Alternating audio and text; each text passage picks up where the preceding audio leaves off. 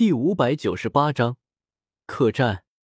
西明人殿，潮湿陡峭的峡谷内，雾店主在送我离开。虽然没能得到亡魂殿的具体情报，但知道药老被关押在那里，那里有一位尊者和三位大护法坐镇，可谓不虚此行。要知道，风尊者发动整个星陨阁的力量。搜查了两个月都没有查出药老具体关押在哪里，而我只是和五护法聊了会儿天，酒都没喝，饭都没请就知道了。啧，这就是人脉。一路出了西明人殿所在的峡谷，两人飞行在五颜六色的瘴气内，一直到了瘴气边缘，也是落鸟山脉外围后，两人才停下。我身形依旧隐藏在黑色斗篷下。朝武店主拱手笑道：“雾老，送君千里，终有一别。您老就在此留步吧，下次有空小子再来拜访你。”是，你小子无事不登三宝殿，下次再来，估计是又有什么破事。雾店主负手而立，目光眺望着瘴气外的花花世界。中州藏龙卧虎，水深的连魂殿都摸不清，你在外面自己小心一些。若是遇到了什么麻烦，就回来西明人殿，老夫一直在这里。我心中微微感动。都说魂殿杀人放火，无恶不作，可其实魂殿之人也是有血有肉的，他们有自己的喜好，有自己的性格，绝不是一个模子里刻出来的。除了那个桀桀笑，真他妈统一，也不知道哪儿染上的恶习。五老，我会的。我朝武店主重重点头，兜帽掩盖下，双眼微红。您老也一样，以后要是在魂殿混不下去了，就来纳兰帝国。不说别的，一座大宅，荣华富贵，娇妻美妾，我肯定给您备着，养老没问题。滚滚滚！有你这么咒人的吗？雾店主笑骂一声，目送我飞离落鸟山脉，身形消失在远处天际。这才小声嘀咕起来：“精灵岂是池中物，一遇风云变化龙。这小子年纪轻轻就是斗宗强者，还能炼丹。不说什么斗帝，这已然有了斗圣之姿，将来或能成为斗圣，与之交好，大有益处。至于药尘，姐姐，药尘又不是关押在我西冥殿，被人抢了就被人抢了，让亡魂殿自个着急去，管本店主什么事？”大袖一甩，雾店主转身返回西明人殿，正巧碰上康煞鬼鬼祟祟张头张脑，不由冷哼一声：“康煞，你看什么呢？”姐姐，随便看看。雾店主自然不会信这鬼话，知道康煞恐怕是在看他送纳兰叶离去，当即也不多说什么，背着个手回了自己宫殿。要是纳兰叶真能从亡魂殿手中救出药尘，身边的势力可想而知，或许可以联系他，直接做掉康煞。雾店主打起了自己的小算盘，仔细一想，发现事情的可能性还挺高的。能从一位尊者和三位大护法手中救走人，还对付不了一位大护法。可怜康煞还不知道自己已经在鬼门关前疯狂徘徊。嘿嘿，雾护法果然够意思。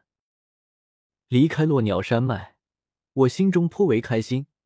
来西冥人殿的目的已经完成了一小半，得知了药老的关押之地，而且可以看出，雾护法对我很有好感，能够对我轻易说出魂殿的机密，将来中州形势发生改变，我劝降他时或许不会太困难。呼呼呼，飞行在高空中，我往落鸟城飞去。本来想着早上去，晚上回，所以没和小医仙他们多交代什么。结果没想到计划不如变化，硬被拉着斗丹，花去了足足五天时间。也不知道小医仙他们怎么样了。我，小医仙有看出什么？应该知道我是去办事了，应该会乖乖等在落鸟城客栈内，不会出事的。一袭黑色斗篷太过显眼，在飞进落鸟城后。我找了个荒山野岭落下，将身上的黑色斗篷收起，随后装作路人，若无其事的进入落鸟城，一路往我们住的客栈走去。纳兰叶，你去哪里了？怎么还不回来？小医仙待在客栈房间内，不是他的房间，而是纳兰叶的房间。坐在房间的椅子上，小医仙有些心神不宁。实在是纳兰叶一走就是五天时间，途中没有半点消息出来，容不得他不担心。尤其是小医仙看出来了，纳兰叶鬼鬼祟祟的，一路从中州南域跑来落鸟城，明显有什么见不得光的事情要做。谁知道会不会有生命危险？纳兰叶，你一定要平安无事。小医仙双手紧握，轻声祈祷着。怎么就小医仙一个人在？紫言和裘莹、裘四三人跑哪儿去了？走在客栈廊道上，我感应了下客栈内的气息，却只发现了小医仙一道气息。紫妍三人组不知道跑哪去了，不会又惹出什么事了吧？我有些后怕，紫妍这丫头就是个惹事精，心智有些不成熟，三观还没完全形成，偏偏一身战力有些吓人，还有暴力倾向，一言不合就挥拳头揍人。吱呀！推开我自己那间房间的房门，顿时看到了坐在椅子上的小医仙，一脸担忧，俏庞上有些憔悴。小医仙也看到了，疼的从椅子上起身。眼中满是惊喜，纳兰叶，你回来了。他完全不给我回话的机会，走过来拉着我的袖子，好像是不让我再乱跑，嘟着嘴不悦道：“不是说好不分开的吗？你怎么一下子走了五天？”我那个有事要忙。我弱弱回道：“什么事？”小医仙凝视着我的双眼，很认真的看着我。一看到他这表情，我到嘴的胡话顿时咽了下去，迟疑了下。关于药老的事情，我已经打听清楚了。药老被关押在中州中域偏北部一座魂殿分殿内。原来是这样，小医仙笑了起来，眼中却有些失落。他又不笨，一下就听出这句话避重就轻。打听药老的事是魂殿机密。风尊者和星陨阁都打听不出来，我是从哪儿打听的？没说，瞒了他。接下来，我们是要去救药老吗？